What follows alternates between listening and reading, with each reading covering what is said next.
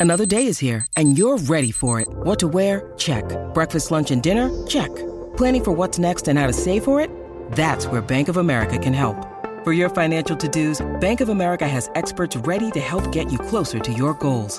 Get started at one of our local financial centers or 24-7 in our mobile banking app. Find a location near you at bankofamerica.com slash talk to us. What would you like the power to do?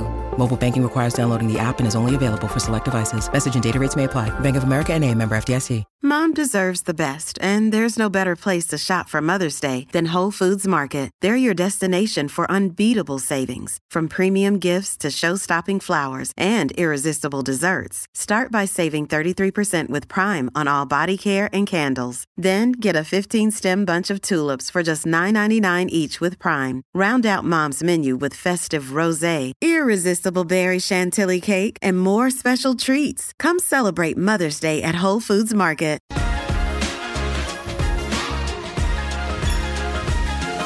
¿Qué onda corazones? ¿Cómo están? Bienvenidas a un episodio más de este espacio, espacio seguro de plática, chisme y aprendizaje de todo tipo de temas con todo tipo de personas. Esto es El vuelo de una abeja, el podcast. El día de hoy vamos a compartir una historia bastante triste, bastante pesadilla, entonces, pero es importante que la escuchemos y que se haga visibilidad para que más mamis podamos estar pues ahora sí que preparadas para estas situaciones. Así que presentamos, Andrea, ¿cómo estás? Hola, hola, muy bien, Luz, ¿tú?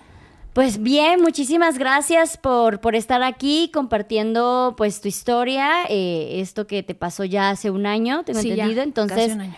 por favor, eh, los micrófonos, el micrófono es tuyo completamente Gracias. porque bueno, escuchemos. Gracias, pues obviamente primero darte las gracias por darme voz y pues para ser ejemplo, ¿no? De muchas mamás eh, en esta travesía de, que, de lo que es la maternidad, de a veces damos por sentado muchas cosas que a la larga, pues bueno, nos sorprende bastante, ¿no?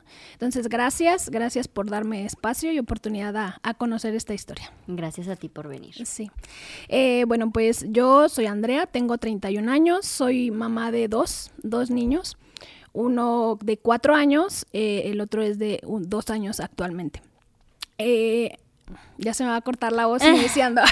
Eh, nosotros fuimos a un viaje familiar, te estoy hablando que fue en octubre, no- en noviembre del año pasado justamente, un día después de, de Halloween.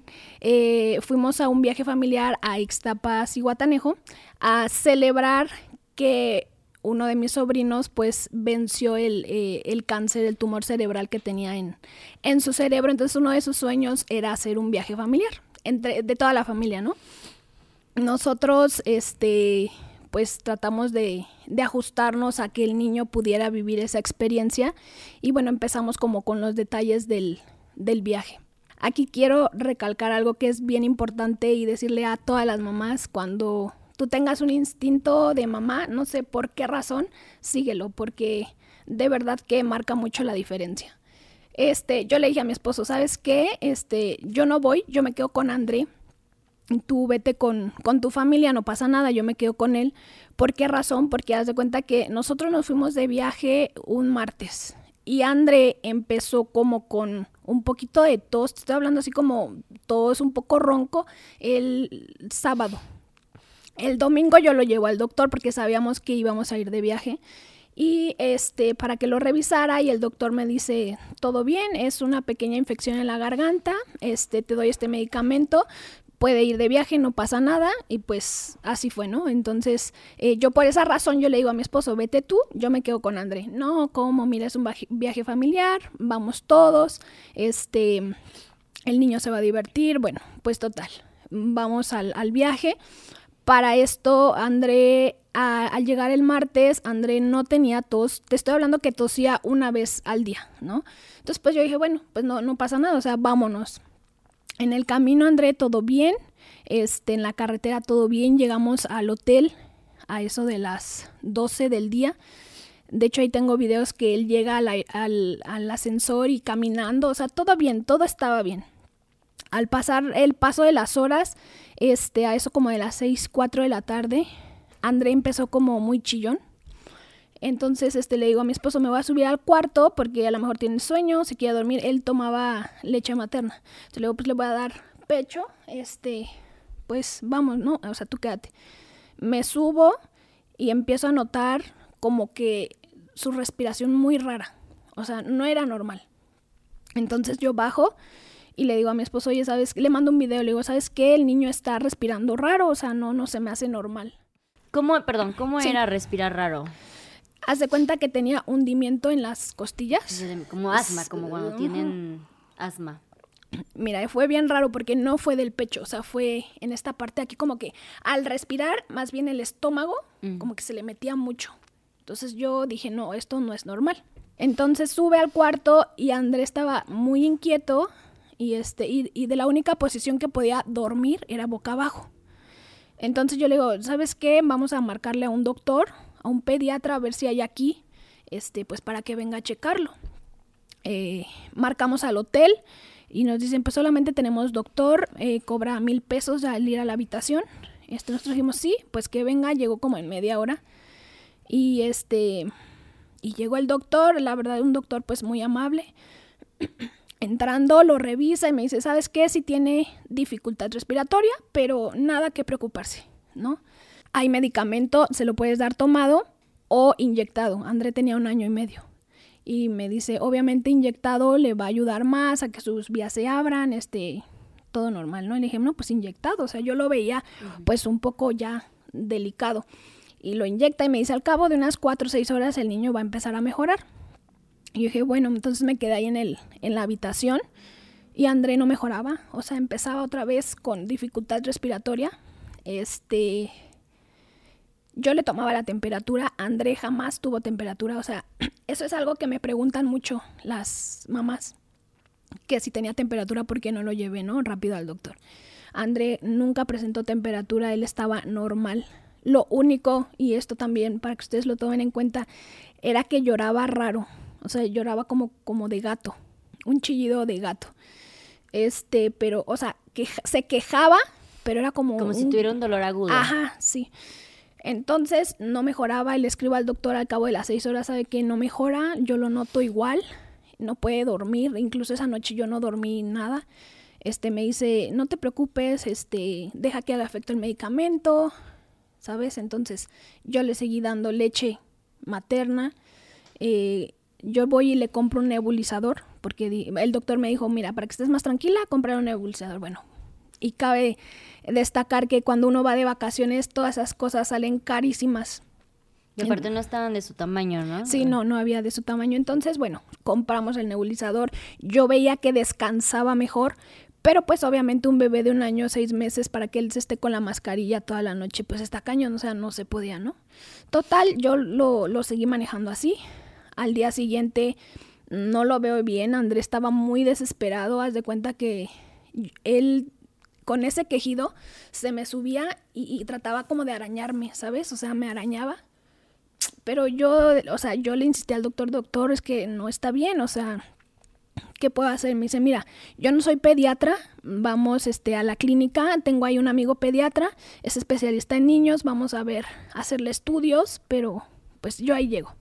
Entonces llegamos ahí a la clínica de Ixtapa, Cihuatanejo. Nos atiende la enfermera. Cuando llegamos, pues yo estaba desesperada porque mi niño me rasguñaba. O sea, ya era rasguñarme. Este. Y la enfermera, lo único que me decía, tranquila, este, le vamos a poner oxígeno. Yo dije, bueno. Y le pasaban con un cono de papel oxígeno. O sea, sí, literalmente me decían, ponle, pásale el oxígeno, ¿no? Yo dije, bueno, pues ustedes son los que saben. Este, llega el pediatra, eh, le sacan placas a André, salen las placas. Y para esto yo le marco al doctor que teníamos en San Juan del Río, en Querétaro, al pediatra. Y le digo, oiga doctor, mire, mi hijo está así y así. Y literal, el doctor me dijo, pues si ya lo están atendiendo allá, señora, quédese allá. No, o sea, me, este, no me dijo más. Me dice, quédese allá, este, ya cualquier cosa, pues me avisa. Y me dice el pediatra, mira, tiene, ¿cómo me dijo? Tiene ligero cuadro, así me dijo, tiene ligero cuadro de neumonía. Nada que se, no se pueda tratar con medicamentos. Pero este, para esto pues lo vamos a, poner vía eh, de, en la vena para que le hagan más efecto. Yo dije, bueno, pues sí, ya que no, o sea, pues ya estamos aquí. este, no tenían una enfermera que, que contara con los conocimientos de cómo canalizar a un, pues a un pediátrico, ¿no? Este, le hablan a una enfermera eh, externa, llega la enfermera, lo canaliza. André en esa clínica yo creo que lo canalizaron como cuatro veces porque el medicamento se le salía, o sea, no, no, le, no le estaba llegando, ¿no? Hace cuenta que yo lo cargaba y yo tenía batido toda mi, mi ropa porque el medicamento se le salía, o sea, entonces, digamos... ¿Se le salía como de que o sea, vomitaba? No, o sea, no... Del, no le llegaba... Del catéter, o sea, no. Entonces, este, pues, obviamente en esos momentos, pues tú crees que sí le está llegando algo de medicamento, pero pues no, no fue así. La enfermera nos sigue diciendo manténganlo con oxígeno, este, cono de papel. No, lo, no le pusieron puntillas porque no había de su medida y se le zafaban, entonces André se movía bastante, no, pues no, no era posible ponerle esas puntillas. Las puntillas son los que van, los en, que la van en la nariz, ¿no? Directamente. Pues ya la enfermera me dice, cono de papel, cono de papel. Transcurrieron horas, este, yo, André empezó a desvanecer en mis brazos. Ahí yo creo que, ah, voy a llorar. Yo creo que como, ay, como mamá es uno de los momentos muy feos, porque ves morir a tu hijo. O sea, yo estaba viendo morir a André. Haz de cuenta que André ante mis ojos bajó 5 kilos. Yo le hablaba a la enfermera, le decía, no es posible, mi hijo se me está muriendo, André. Los ojos se le fueron para atrás. No respiraba, solo le decía, mamá, mamá, así. Este, la enfermera me decía, póngale el cono de papel, no se desespere. Yo, ¿cómo fregados? No me voy a desesperar, mi hijo se me está muriendo, háblale al doctor. No está en consulta, no le puedo hablar, no es posible. O sea, ¿cómo puede más una consulta que la vida de mi hijo, sabes? Yo ahí fue cuando le dije a mi esposo, ya no puedo, entra tú, yo no puedo verlo. Y ahí le doy ahora sí que el voto a mi esposo porque él, él fue el fuerte que, que vio esa situación. Agarró a André, André ya no tenía fuerzas, ya estaba blanco. Lo meten a pues a un consultorio porque no había ahí no tenían preparado nada. Yo me acuerdo que yo le hablo a mi mamá y les digo, se me está muriendo, Andrés se me está muriendo, se me está muriendo. Y mi mamá, ¿cómo? ¿Cómo que se te está muriendo? Y yo, no, ya no respira, mamá, o sea, yo lo vi, o sea, ya mi hijo no va, no, o sea, yo loca, ¿no? Mi cuñado me dice, tú entrabas, salías, corrías en la clínica. Yo ahí no, no les puedo explicar lo que es el miedo, o sea, es un miedo muy, muy, muy feo que no, no puedo explicar todavía. Es un, una ansiedad y sobre todo también una desesperación de ver que, pues que no, o sea, que no puedes salvar a tu hijo, sabes que se te está yendo de tus manos. ¿Todo esto pasó en un, en un día? En un día, o sea, o sea, te estoy hablando, llegamos el martes, el miércoles, o sea, el miércoles fue cuando llegamos a la clínica. Este, para esto los doctores nos dicen ahí, ¿sabes qué? Tu hijo necesita intubación. Nosotros no, no tenemos la capacidad para hacerlo. Vamos a trasladarlo al Hospital General de Cihuatanejo. Ahí como pudieron, pues le metieron como... Yo no estaba ahí, pero le metieron mangueras y me dijeron, su hijo broncoaspiró su leche. O sea, así me dijeron, ¿no? Mire, le estamos sacando líquido blanco y es leche. Su hijo broncoaspiró su leche. Entonces, así nos trasladaron al Hospital General. André llega al Hospital General, pero para esto nosotros le pagamos al pediatra para que él se metiera al hospital, porque no había pediatras, o sea, no había gente especializada ahí. Entonces le, ahora sí que como pudimos le dijimos que si nos hacía favor por, porque pues veíamos al niño mal, ¿no? Y como él tenía conocidos ahí, pues lo reconocieron y, y lo dejaron entrar. Entonces lo meten como a terapia intensiva y te estoy hablando que una terapia intensiva en un cuarto, así literal, solo con una cortina blanca. Lo intuban, este, nos damos cuenta que son ventiladores de adulto con el porcentaje mínimo, pero de adulto. No tenían las puntillas tampoco que André necesitaba. Este, los tubos estaban rotos, o sea, estaba mal, ¿no? O sea, e ese hospital muy mal. Cuando André despierta la primera vez, él todavía estaba consciente. porque me pedía agua. Él me decía, agua, agua. Eh, las enfermeras y los enfermeros de ahí por decisión suya, ni siquiera de un médico, dicen, ¿saben qué? Vamos a extubarlo. El niño ya, ya despertó, ya puede respirar por él solo. Este, vamos a darle oportunidad que respire. Como no tenían puntillas, André le ponen puntillas y le ponen un pañal en la cabeza para sujetarle las puntillas. Y como es un bebé de un año seis meses, no se iba a dejar, entonces la una enfermera lo agarra de la cabeza y agárrele los pies, que no se mueva pues André luchaba, ¿no? Luchaba, luchaba. Obviamente se agotó más, su saturación baja a 70. Llega el pediatra y dice, ¿por qué lo extubaron? Este niño no puede estar extubado. Hay que intubarlo, señora, retírese. Lo vuelven a intubar y ahí es cuestión de, estoy hablando de unas cuatro horas, que empiezo a notar que a Andrés se le empieza a inflamar mucho la cabeza demasiado la cabeza, los ojos hinchados y le empieza a escurrir moco, como moco de la, de la nariz. Para esto André nunca presentó moco, o sea, me preguntas a mí, él no presentaba moco antes de todo esto. Andrés se orina, su, su orina traspasa el pañal, estaba mojada la cama y yo les digo a las enfermeras, oigan, este, pues mi hijo está mojado, tiene neumonía pues no sé, supongo por el frío, la temperatura, pues cámbienlo, ¿no? O sea, no, no me toca a mí, no es de mi turno ahorita que llegue la enfermera. La enfermera que le tocó a André fue la misma que lo canalizó en el, en el otro hospital. Este, no, no le pregunté su nombre, pero fue la, una de las únicas personas que se preocupó por André. Eh, aquí yo quiero hacer énfasis que en ese hospital el personal que está ahí, la verdad es que falta de humanidad. ¿Qué hospital era? Hospital General de Cihuatanejo.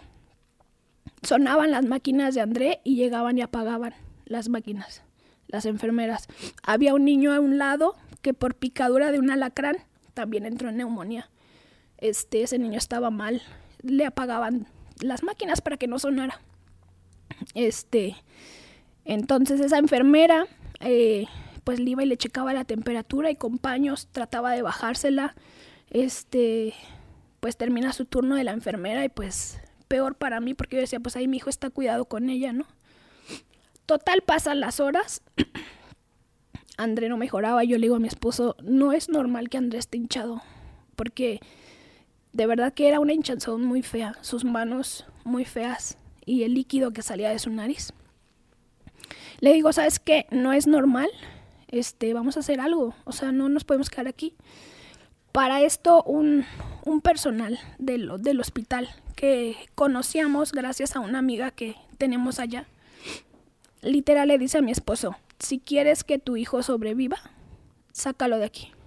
Aquí no se va a salvar. No saben salvarlo. Este, pues obviamente más, ¿no? O sea, más de que estábamos a cuestión de horas y para trasladarlo, pues teníamos que volarlo, porque André no aguantaba, no aguantaba un viaje en carretera. O sea, eso sí nos los dijeron. Tu hijo no aguanta un viaje en carretera. Menos, pues sí, en un trayecto largo. Tratamos de conseguir una ambulancias aéreas, este, pero nos cobraban 200 mil pesos. Y si no los pagabas, no volaba. Entonces ahí nos tardamos yo creo que unas cinco horas más en tratar de conseguir el dinero para poder pagar la, ambulancia y pues volarlo. Afortunadamente un amigo de mi esposo le pudo prestar este, ese dinero. Se pagó la primera ambulancia. Pasaban tres horas, cuatro horas, o sea, no teníamos noticias. Y al final nos dice, ¿sabes qué? Este, el avión se averió, no podemos salir. Este, pues te regreso tu dinero, ¿no? Y nosotros así como, pues ya, o sea, tenemos el, tiempo súper contado con André. Y aparte no era como cualquier avión, tenía que hacer un, un avión de terapia intensiva. Bueno, pues total, tratamos de conseguir otra. Este se logró, llegó por nosotros como eso de las 8 de la noche, más o menos. Andrés sale. Este, el personal de ahí del hospital súper déspota, yo les pedía la hoja que me piden para pues poderlo dar de alta. No, yo no traté a ese niño, no te la puedo dar. O sea, mal, o sea, la verdad, mal ese hospital. Pues como pudieron y ahora sí que a sus fuerzas no las tuvieron que, quedar. En el trayecto, los paramédicos nos dicen, su hijo viene muy mal. Este, vamos a hacer todo lo posible para llevarlo a Querétaro, pero viene muy mal. En la ambulancia, hace cuenta que cuando tú rentas la ambulancia viene lo que es terapia intensiva, viene un médico y dos paramédicos.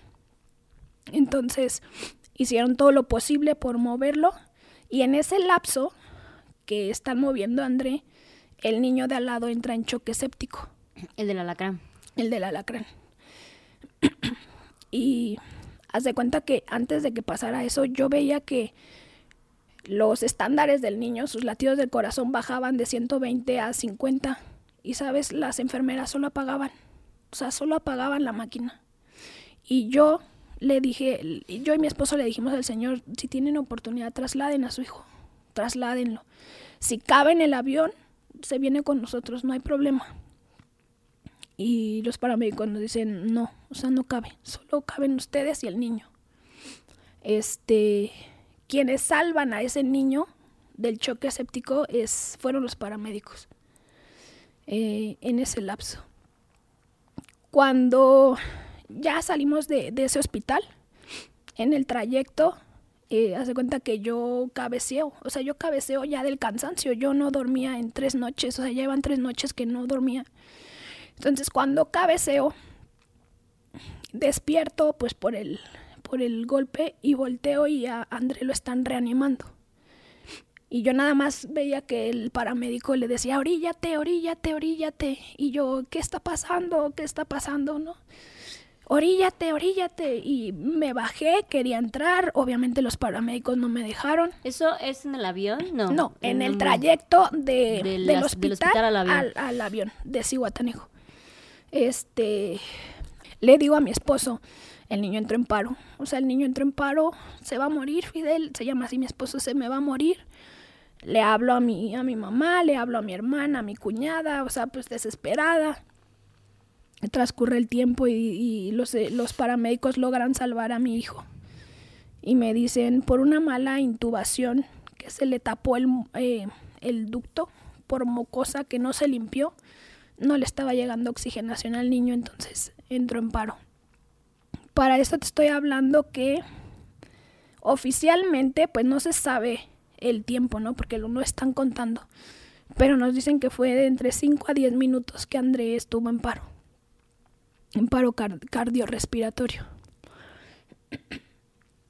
Cuando nos subimos al avión, los paramédicos nos dicen, este, señores, tenemos que ser con ustedes bien honestos. Su hijo acaba de entrar en paro. Es muy probable que entre en otro paro y más por la altura. Este, así es que pues bueno, estén preparados, ¿no? Afortunadamente y gracias a Dios no pasó.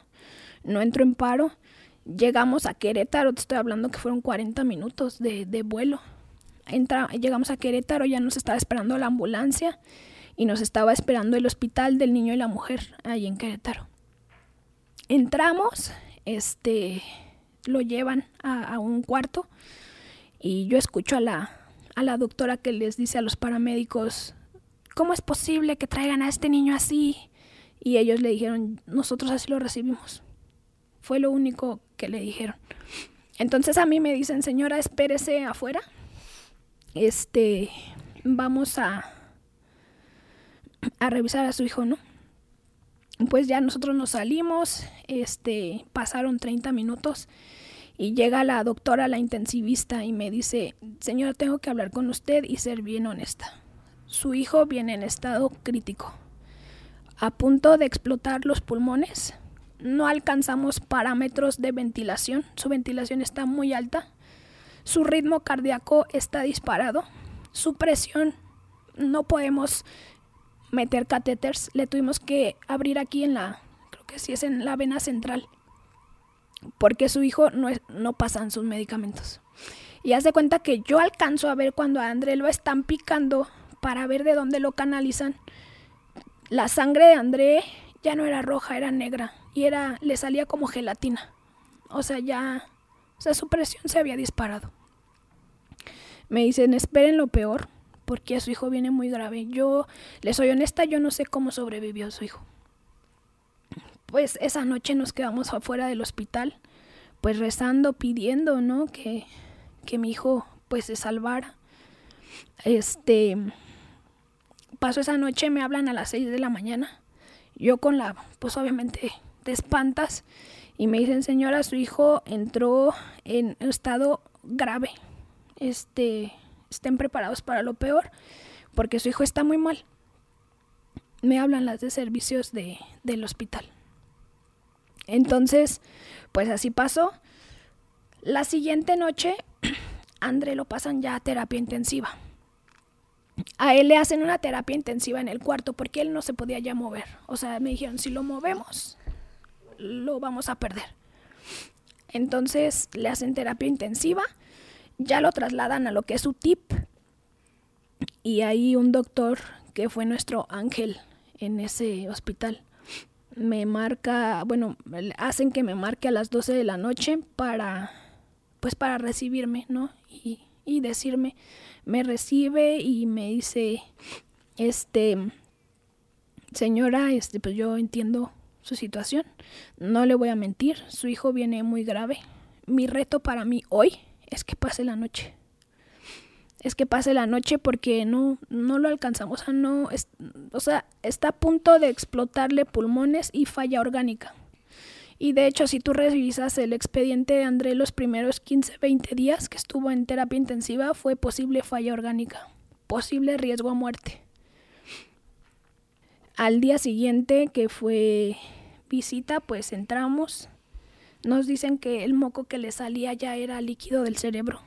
O sea, que no era moco, que era líquido del cerebro. Te estoy hablando que André no recibió oxígeno tres días, que debería de haber recibido oxígeno allá. Porque cono de papel y puntillas no había para él. Entonces, a causa de ello, pues hubo más falta de oxigenación al cerebro, no solamente en el paro, o sea, fue anteriormente. Pasamos los primeros 15 días, entrábamos, eh, yo veía a mi hijo muy duro, o sea, André estaba duro, no, no me escuchaba. Yo te soy honesta, yo pensé en esos momentos, va a salir, en 10 días mi hijo va a salir.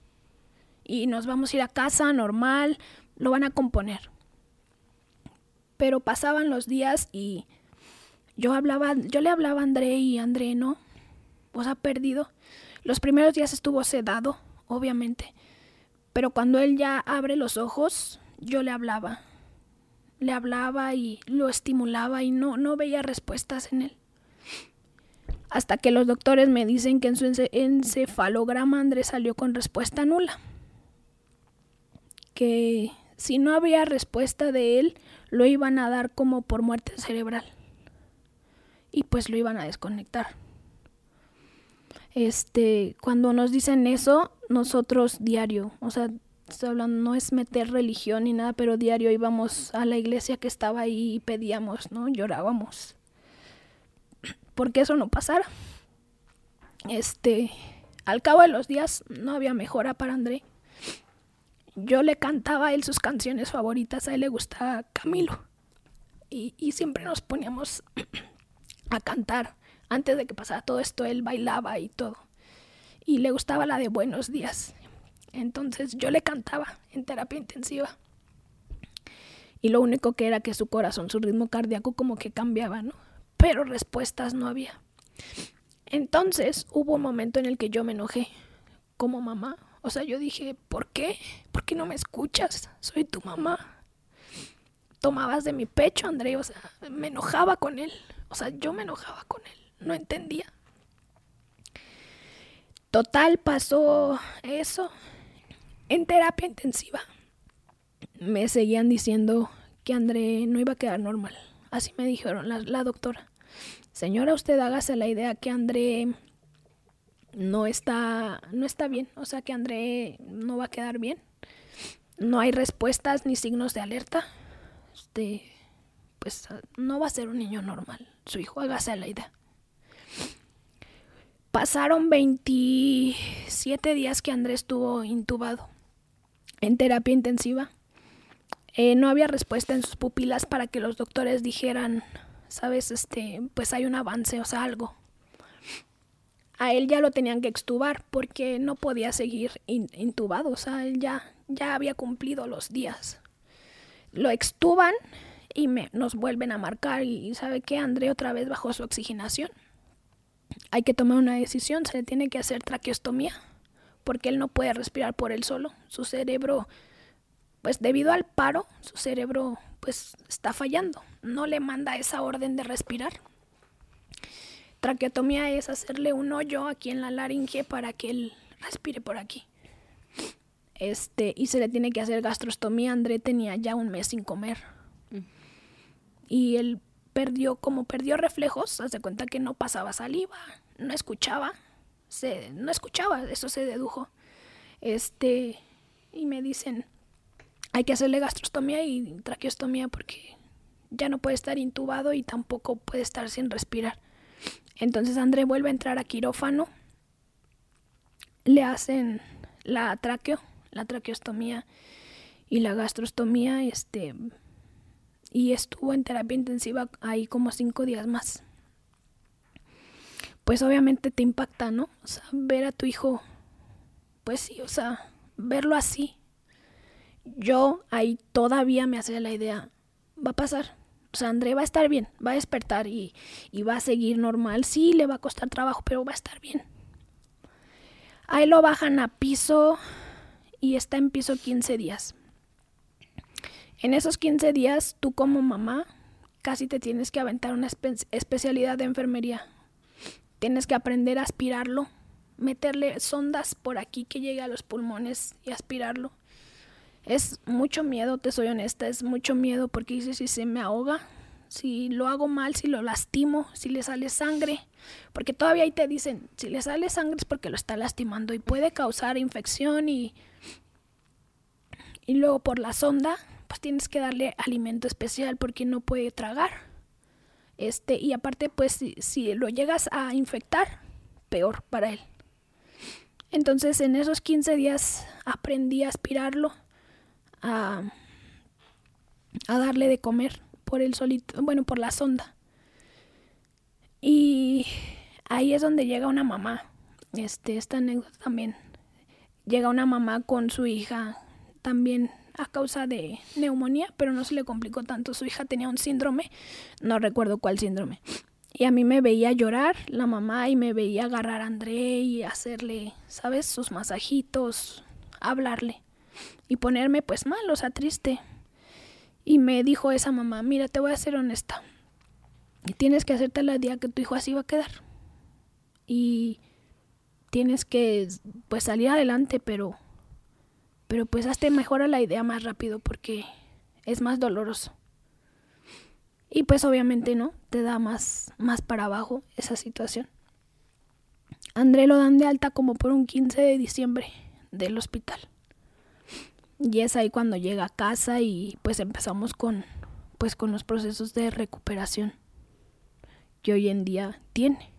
Llegando a casa pues nadie se imagina, ¿no? O sea, mi familia ni, ni la familia de mi esposo se imaginaba lo delicado y grave que venía André. Porque André me lo dieron, perdón con la expresión, pero como un bulto de papas. O sea, André, no, tú le hablabas y él, no, o sea, mal. Los primeros días fueron muy retadores porque para bañarlo, o sea, se le salía la, la tráquea y él se me ahogaba y vomitaba. Y pues tú te espantas, o sea, tú dices, o sea, no es posible, ¿sabes? Es, es un reto muy difícil, este, toda esa situación por la que pasamos. Actualmente, ¿cómo se encuentra André? André ya puede, ya camina, este, pues ya va a la escuelita. Él estuvo igual, yendo un año a terapias, día y noche, o sea, día y noche no había descanso para él ni para nosotros. Este, él recibió terapias de neurorehabilitación en Querétaro. Lo llevamos a terapia de imanes aquí a México. Veníamos cada ocho. Este, terapias recibía cinco terapias, este, casi diarias. él ahorita va a la escuelita, quedó con secuelas, este, todavía motoras, por así decirlo, Eh, pero pues, o sea, es mínimo. Para- habla todo. Eh, te dice algunas palabras. Está aprendiendo otra vez a hablar. Em, su vista es la que aún todavía no podemos recuperar al 100%. No sabemos qué tanto la vamos a recuperar. Porque no hay un estudio que nos diga, ¿no? Específicamente qué, qué es lo que le pasó en la vista. O sea, porque no te puedo decir que se quedó ciego porque no se quedó ciego. Él avienta una pelota y sabe a dónde se fue la pelota pero no hay seguimiento. O sea, él no te ve a los ojos. Mm, Un ojito se le va, por ejemplo. Y este, y son una de las cosas que más duele. ¿no? O sea, yo me enojaba yo decía, pero ¿por qué no me miras a los ojos? O sea, yo te extraño, ¿no? O sea, mírame a los ojos. Y, y son una de las cosas que pues tú como mamá vas entendiendo poco a poco. ¿Cómo fue para ustedes el proceso de poco la resignación de tenemos que volver a conocer a nuestro hijo? Yo veo luego tus, tus, tus posteos de, güey, extraño pues a ese niño juguetón y que corría y que me veía y todo. ¿Cómo he- ha sido tu proceso? Que digo, ha avanzado bastante, André creo que se recuperó bastante, pero el, el entender y aceptar de ya no va a Sí. ser ese niño. Mira, es difícil. eh, muchas mamás me juzgan y me dicen, da gracias que está con vida. O sea, eso siempre lo voy a agradecer. Pero de cierta manera, sabes, es un duelo. Porque el niño que tú criaste un año y medio, pues se fue. Y fue de golpe, ¿no? O sea, pues te lo arrebataron. Al final del día, yo creo que eso siempre, pues siempre se va a, a extrañar. Hoy en día te puedo decir que ya puedo platicar más tranquila de esto, ya no me gana tanto el sentimiento porque de cierta manera ya acepté lo que le pasó, ¿no? Y ahora es agradecer los logros que hoy, hoy tiene. Porque, pues sí es un niño diferente, al final de cuentas. Pero ese, esa aceptación de que pues el niño que teníamos ya, o sea, se fue, sí fue duro, sí fue difícil. Te estoy hablando de un año, de aceptar un año que ese niño ya no está. Claro, fue como pasar por un proceso de luto. Sí, exactamente. Y igual muchas mamás me criticaron al inicio eh, por Instagram de que cómo subes y expones a tu hijo. Pero para mí eso fue la mejor decisión porque gracias a eso creamos una bueno, creé una comunidad a la cual apoyaron tanto a André, no tienes una idea. Este, gracias a esas mamás le pudimos cambiar su sonda porque él viajaba con manguera, o sea, literal, le cambiamos a un botón Mickey que se llama. Pagamos terapias, traslados, pudimos comprarle accesorios que ya no teníamos y que él iba a ocupar. Eh, pues muchas cosas que, que hicieron también por él, ¿no? Mucha gente. Y, y, y al final del día también es, pues es alzar la voz por todas aquellas mamás que tenemos niños en condiciones especiales y que no se ve la otra parte, ¿no? O sea, la otra parte porque sí, o sea, eh, ser mamá es una friega, o sea, y la maternidad a veces no es tan bonita como, pues como la pintan, pero una maternidad con una mamá que tiene niños especiales está bien cañona. Y más, por ejemplo, cuando tienes otro hijo. Yo esa parte me costaba tanto, ¿sabes? O sea, con mi primer hijo fue como de decir, lo tengo que abandonar. Y fue decir, pues, no hay de otra. ¿Cómo ha tomado tu otro hijo esa situación? Al inicio le costó bastante. O sea, al inicio es de cuenta que él como que trataba de comprender. Yo recuerdo mucho una escena que estábamos en el hospital. Afuera del hospital nosotros acampábamos un mes ahí afuera del hospital. Y mi hijo se paraba en la ventana y le decía, Andreto, te amo. Andretito, ya sal. ¿No? Este, o sea, como que sí captaba. Y a la vez también cuando llegó a casa pues empezó el golpe para él porque ya no era una atención 100% a él. No y seguía siendo un bebé, tenía cuatro años. cuatro años. Él, él pues se fue a refugiar con sus abuelas. Con sus abuelas se tuvo que ir a refugiar. Hoy en día él ya entiende que André pues necesita de su apoyo y lo quiere mucho, pero sí le costó mucho adaptarse también a, a eso. En el plan de pareja, ¿cómo fue para ustedes juntos sobrellevar ese golpe? En algún momento hubo como un yo no quería ir, tú me convenciste. Claro, sí, hay, hay, hay culpas. O sea, hay culpas de los de ambos lados. Y es, y es bien cañón porque, o sea, sabes ¿no? O sea, te puedes pelear ahí en el momento, pero sabes que tienes que estar ahí, o sea, juntos, porque no hay de otra. Este, por ejemplo, yo a mi esposo, este, pues conocí una parte de, él que no, no conocía, o sea, la debilidad, ¿sabes? O sea, en esos momentos, la fuerte, y él me lo dice ahora, la fuerte soy, fui yo, porque él se me derrumbaba mucho. O sea, él se me derrumbaba mucho, él tenía mucho miedo, él tenía mucho, pues también mucha culpa, ¿no? Este, ya pasando esa situación, pues vienen otros conflictos como, pues no estás de acuerdo en muchas situaciones, el estrés, la ansiedad que te genera tener un niño, que no duermes, o sea, no duermes ni ocho horas, ni cinco horas seguidas. Te crea conflictos también en pareja. ¿Cómo sientes ahora? Eh, ¿Pusieron algún proceso legal con el hospital o algo por el estilo? Vamos, o sea, hace cuenta que al inicio yo ocupé mis redes sociales, o sea, yo me puse como loca de que por favor ayúdenme, o sea, esto tiene que parar, no es posible que tengan un hospital con tan bajos recursos, o sea, los niños allá se mueren, la gente allá se muere, los trabajadores son súper déspotas, o sea, no tienen esos conocimientos. Y llegué a, lo, a, lo, a oídos de la gobernadora de Guerrero, este, se puso en contacto conmigo, pero pues no, o sea... ¿Te apoyaron en algo? No, nada nada. A nosotros sí queríamos iniciar una demanda porque fue mucha negligencia médica por ambas partes, ¿no? De hospital y, clínica, pero pues empiezas con este miedo de, pues en México, ¿no? Y sobre todo en Guerrero y en esas zonas, pues dices, no, ahorita tampoco tengo cabeza como para estar llevando demandas y mi hijo aquí en, en terapia intensiva casi casi muriéndose, o sea, no, no hay oportunidad no hubo apoyo por parte de, del gobierno de, Guerrero ni de Cihuatanejo, no. Económicamente hablando, ¿cómo han subsidiado todo este proceso? Eh, pues gracias a Dios mi esposo tiene un negocio familiar y con, con, ese negocio y te digo los aportes de las mamás, o sea, las mamás, yo les digo mamá maestras, nos apoyaron mucho, este, pues mucho, no, no, no tienes una idea cuánto nos apoyaron, o sea, económicamente, moralmente. A André le mandaban ropita de sus hijos, pañales, o sea, mucho, mucho apoyo por parte de, de ellas también recibimos. ¿Sientes que pudo haber sido fuera de la negligencia médica algo que hubieran, no sé, que hubiera podido ser diferente, que hubieran podido haber hecho diferente? Sí, pues no ir o sea, no ir, ¿no?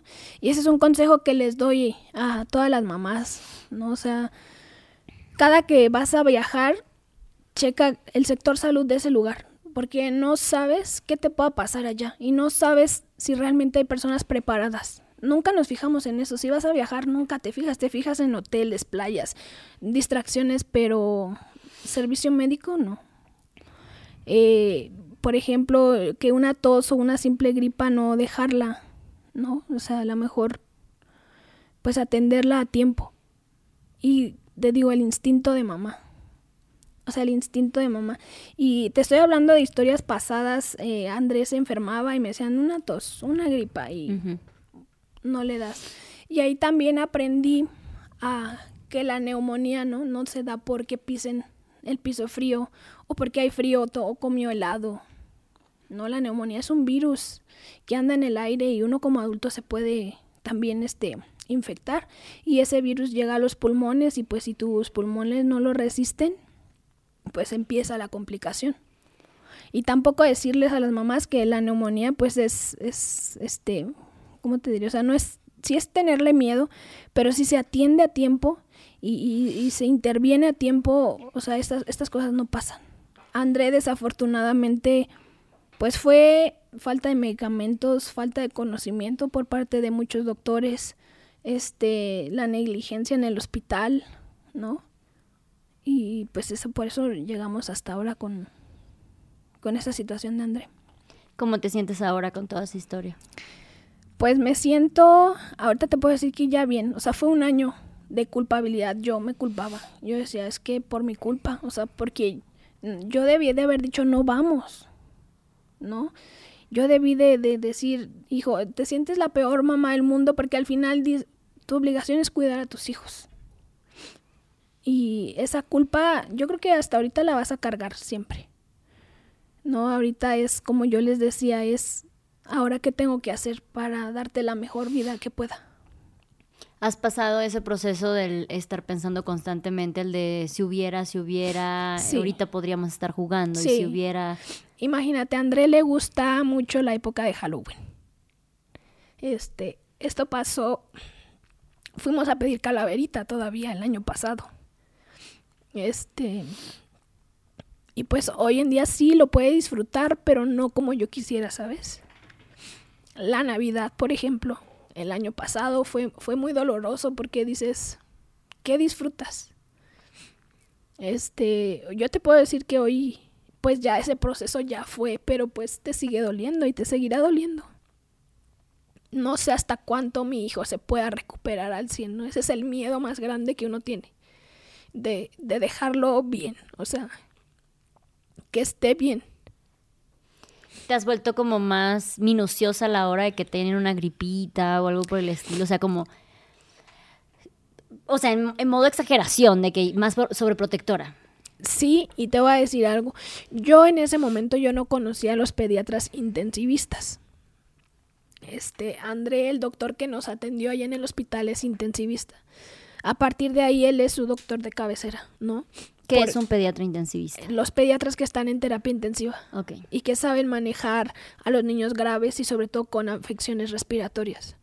Entonces ya cualquier cosa es venir hasta Querétaro este, con él, con, con un pediatra especialista.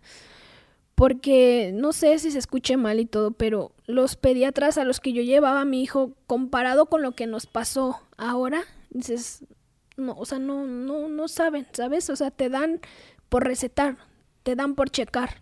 No, no sé, o sea, no sé si no estén especializados o qué, pero hay muchos doctores que no, no tienen ese tema bien consciente. ¿Qué le dirías a ese personal de salud que no, no estaba humanizado, que los trataron así? Yo te puedo decir que hoy en día a esa, em- sobre todo a esa enfermera, o sea, sí le agarré mucho coraje. O sea, porque ella veía que, o sea, es que no les puedo explicar a mis ojos cómo estaba André y decirte, no pasa nada, pásale el cono de papel, el doctor está en consulta. O sea, no, no puedo creer que haya personal así y no generalizo, o sea, porque muchas mamás, no, es que no, gener- no generalizo, o sea, así como hay doctores y enfermeras que la verdad mis respetos, hay enfermeras que no sé, no entiendo por qué están trabajando ahí. Apagar una máquina de un niño a la que estás viendo que está entrando en choque séptico, eso no es, ¿sabes?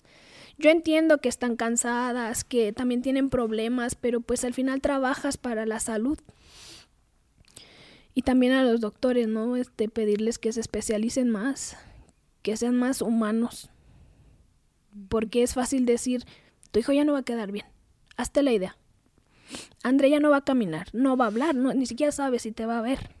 Incluso para entregar nada más el mensaje, ¿no? Hay que tener más tacto. Sí, o sea, porque eran las noticias que recibíamos. Que recibíamos. Este, yo, a mí lo que me daba aliento, te digo, es cantarle a André las canciones. Ahí fue cuando un día en la noche fuera del hospital estaba escuchando música y escuché la canción de Carla Morrison. La de Te Regalo. Uy, no. Esa es su canción de André. Y, y él lo sabe. Ay, Andrea, pues no hay como que un mensaje final al respecto. Eh, gracias por compartir tu historia. Creo que nada más nos queda como que prepararnos para todo. Y, es, y eso es una de las cosas con las que vivimos las mamás todo el tiempo. Ese medio, miedo constante de que algo pueda fa- eh, faltar, algo pueda fallar o algo pueda pasar.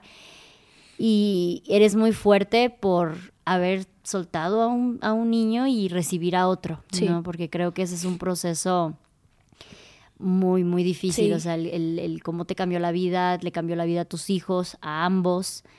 Eh, me alegra mucho saber que André cada vez está mejor, que, Gracias, que su sí. recuperación está mucho mejor. Me emociona ver sus videos donde ya está jugando y todo. Y pues muchas gracias por crear conciencia en ese tipo de cosas, porque la verdad es que sí, yo también soy de esas madres de que veo una gripita y ay, ya no es para tanto, ¿sabes? O sea, un moquito no es para tanto y cada vez eh, pues vamos soltando ciertos detalles que, que pueden afectar un poquillo más la vida y pues el detalle este de que cuando viajas buscar investigar el sector de salud es súper, súper importante, por lo menos saber qué tan lejos están los hospitales, Sí. farmacias, algún especialista o algo por el estilo, creo que es de vital importancia, literal. Y pues nada, compártenos por favor tus redes donde sé que eh, vas compartiendo el avance de André también. Gracias. Y este, bueno, aprovecho para mandarle un mensaje a, todas las mamás que están pasando por esta situación, eh, que no se rindan, no desistan. Yo sé que mucha gente te dice, este, ay, lo siento mucho, pero pues bueno, sigue adelante, ¿sabes? O sea, aquí es ser necia, o sea, es necia y hacerte la idea, una, que no vas a dormir igual, o sea, porque esa es una realidad que no vas a tener una vida socialmente hablando, al menos en el tiempo. Yo me hice la idea que yo iba a estar en pijama todo el día con mi hijo y haciéndole lo que le tenía que hacer para estar bien. Entonces, sean necias, sean necias y, no desistan con, con los tratamientos y terapias y todo, porque eso ayuda mucho. Yo me encuentro como mamá maestra 16 en Instagram y pues por ahí nada más paso mis, mis historias. Muchísimas gracias y pues espero que mamis que puedan sentir, eh, pues em, empaticen con tu historia, incluso se identifiquen con, su, con tu historia y puedan encontrar pues este, este alivio en lo que compartes también y puedan escribirte también, estaría padre. Muchísimas gracias a todas ustedes por eh, ver y escuchar este episodio. Recuerden que si les gustó, o si empatizan, eh, apoyen con un comentario, un like, suscribirse, sigan a Mamá Maestra en, Mamá Maestra en sus redes sociales eh, y no olviden darle a la campanita del canal de YouTube y a seguir en Spotify. Nos vemos en el siguiente episodio.